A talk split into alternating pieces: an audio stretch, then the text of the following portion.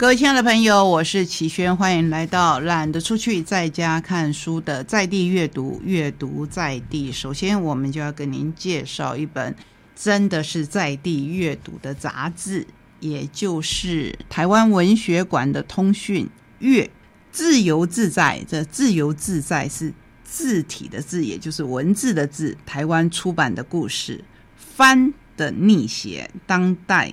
原住民群 vs 帝国文献这一期，我为什么觉得它跟我们在地特别有关系？因为就在于番的逆写，番是以前对原住民的称呼，我觉得相当不尊重的。后来幸好我们慢慢的懂得尊重各族群，可是很多的观念深植在我们的脑袋里，很多很多的观念都需要时代。一再一再的演进，而且会不会后退？当然还是会后退。也因此，我们要不断的提醒大家，也不断的去反省自己。有些文字开垦竹屋，在纸页住了下来；有些字往往无一，不愿意被困住。本期的专题出版翻的逆写，从各种观点呈现文字的凝固与流动。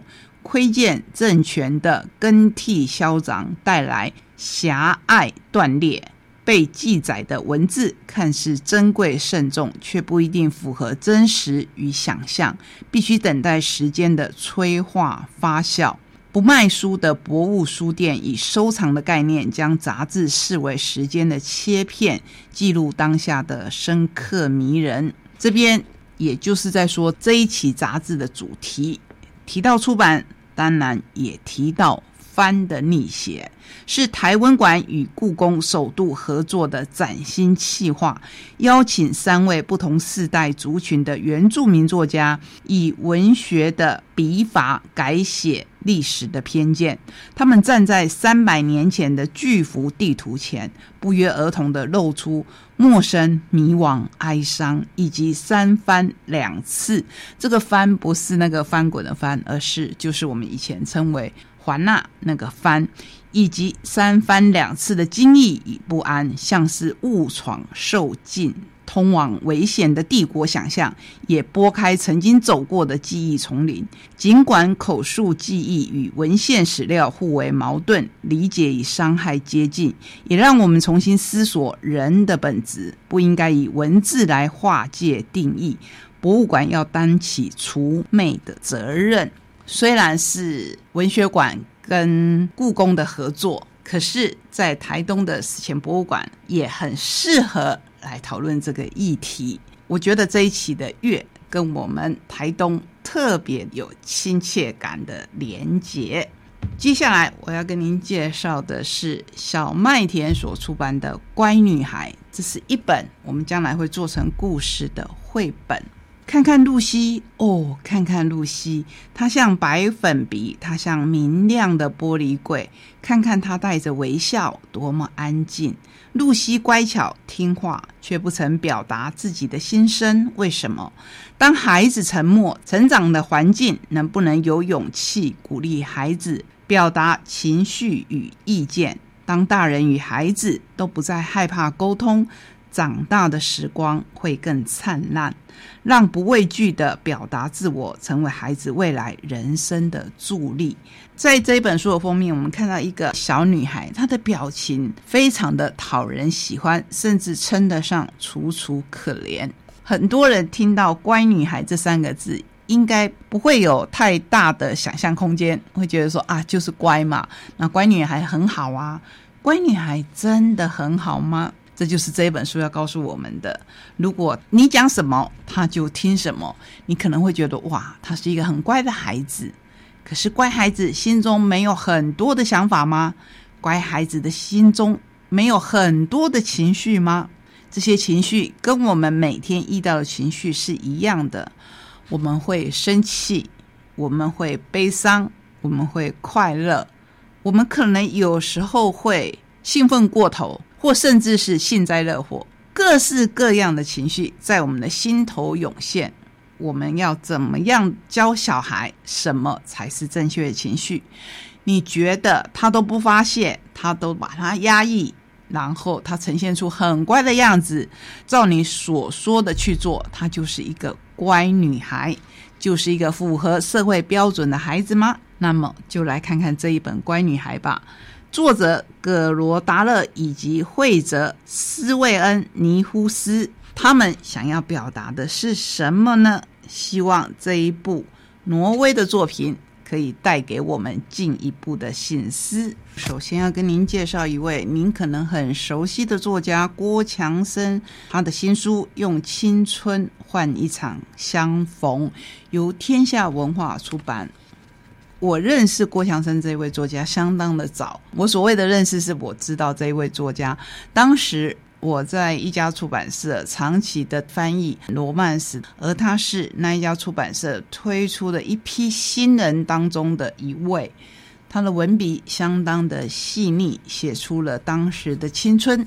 走过了这么多年，现在我来介绍他的书，看到的书名真的是唤起了我很多的回忆。用青春换一场相逢，在秩序里面。他是这么写的：二零一八年，在台北谋得新教职，终结了我将近三十年的宿舍人生。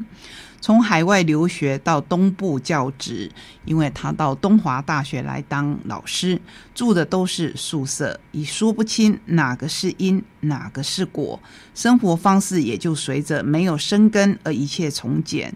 母亲过世以后，很长的一段时间，老家也成了另一个宿舍，来去总是蜻蜓点水。留子停薪三年，照顾父亲，生活范围变得更小。不出永和老家周边的医院、超市、药房、卖场，相信有长照经验的人读到这一边都会有相同的感觉。但我心里明白，我终须得面对自己未来人生该如何安顿。单人成家，也至少要有一个地理上的期放，才能心安。回到台北教书的第一年，成为我终于台北落户的元年。即便台北原本就是我成长的城市，开始用这样的心情再度走在这一座城市里，触目所及再也不是相同的风景。终于多出了那些空暇时光，跟朋友问起那些当我们仍然青春的时候，在台北一起去过而如今消失的地方。然而，一直住在城里的他们，因为记忆不断更新的结果，对那些地方存在过的印象，竟然比我更模糊。反倒是曾经缺席过的，有时比在场的记得更多。我于是开始动笔写下了这本集子里的第一篇。从小直到我出国前的西门町电影街，相信不是台北人的我们，跟一直是台北人的人读这一本书，都会有不同的感觉，也都会有跟郭强生不一样的感觉。因此，这本书读来就格外的趣致。它的有趣点在于，为什么是同一个城市？一直住在当地的人，跟离开很长一段时间，现在终于落地生根的人，会有那么大的差异呢？在很后面、很后面，他写道：母亲过世已满二十年，当年遗嘱中有交代，要与外公外婆的骨灰一起安放在离东门町不远的同个佛寺。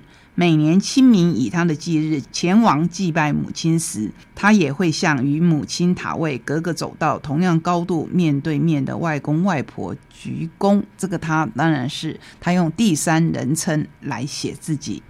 曾经无家可归的母亲，终于等到这一天，父女骨灰同期一个屋檐下，完成了他回家的梦想。说着说着，他也说到自己。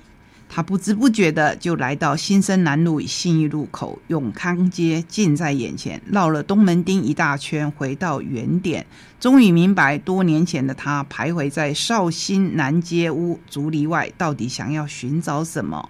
漂流的人生，即便看不到终点，但总是会有一个起点。郭强生的文字是相当有渲染力的，不管。你是不是台北人？不管你有没有去过他去过的那些地方，读起来，我相信你也会对自己出生或者成长或者走过青春的地方很有感受。就像这一本书名说的，用青春换一场相逢。继续来介绍一本比较有趣的书，是麦田所出版《我逃跑时的脸孔最勇敢》。有没有想过，其实人生有很多的起起伏伏。当你觉得自己实在是面对不了的时候，怎么办呢？这一本书提出一个新看法，就是我逃跑时的脸孔最勇敢，也就是那就逃吧，又有什么关系呢？这一本书的作者尹一，他的背景是出版编辑资历十二年，主要是负责大众人文教养书籍。大学时主修英文与国文，曾任两年的校园记者。本业非作家，也不是特定领域专家，但相信自己能以编辑的身份为读者量身打造故事，因此决定挑战执笔。本书主轴在于将逃跑从卑鄙的借口转化为勇敢的理由，并且传达各种哲学与文学的教诲。不要忘了，他是一位编辑，所以真的是旁征博引，非常的好看，帮助读者鼓起勇气逃跑。阅读本书就如同于勒内·笛卡尔、朱利安·巴恩斯学习意志力，也仿佛像加斯东·巴瑟拉。伊恩·麦克尤恩学习想象力，勉强忍耐，绝对活不出自己喜欢的自我。如果你也觉得现在自己真的很辛苦，那么你需要的正是逃跑的勇气。逃跑很羞耻吗？应该是不会吧。就像有人说，如果你跌倒了，第一件事情是什么呢？当然，有些人会说，积极的，就是。马上再站起来，更积极的是，不要忘了抓一把什么站起来，即便是泥土都好。那有些人说跌倒了，那我就先躺一下吧，躺一下休息够了，我再站起来。这个想法也可以。那现在我们在面对挑战的时候呢？如果我们没有办法了，到底要怎么办呢？就逃跑吧，没有关系啊，往反方向逃跑也没有关系。我满意现在的人生吗？我是不是该逃跑，活成自己喜欢的样子？是不是只要坚持下去就能克服困难？现在才改换人生跑道，风险会不会太大？本书告诉你，成功的逃跑其实是完整的守护自己，也是走往下一个阶段的跳板。请以逃跑之名，尽力守护住自己的尊严吧。哲学家阿兰说：“仅只坚持苦撑，幸福的未来就会自动找上门吗？那可不一定。我们一辈子常常都仰赖他人的判断，站在重要的人生交叉路口前无能为力，只能逃避抉择。我们将自己的命运交付他人之手，交给时间，交给命运，在感叹人生世事不如意。所以这本书真的不是在说懦弱的事情。”而是在告诉你，逃跑其实是用来检视、调整自己。逃跑所需要的勇气和挑战的勇气，并没有什么不同。你想想看，离开熟悉、舒适的环境，需要提起莫大的勇气吧？加入群体跟组织内，相对安全。我们的父母、老师、职场、政府也都希望我们能够这样做。我们走在安全的道路上，人生得以充分享受幸福。但是，说前面这些话，当然会有一个但是，如果不准我们想象，就代表断绝了一切可能性。不会想象的人能够好好做事吗？该如何用创新的想法解决问题？准备迎向更美好的未来，又该如何尽情活出自己想要的人生呢？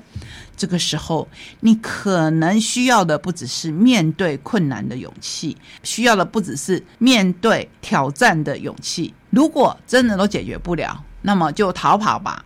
逃跑只是选择另一个方向，而不是完全的逃避。这是我看这本书。觉得非常有趣的地方，所以就用这本书为我们今天的旅程来画上句点。我希望我们一起走在阅读的路上，可以看到各式各样的风景，可以面对，可以迎接挑战。当然，有时候也可以逃跑一下，休息一下，然后再度鼓起我们的勇气，面对未来的路。谢谢你陪我们走这一段旅程，下个礼拜同一时间空中再会，拜拜。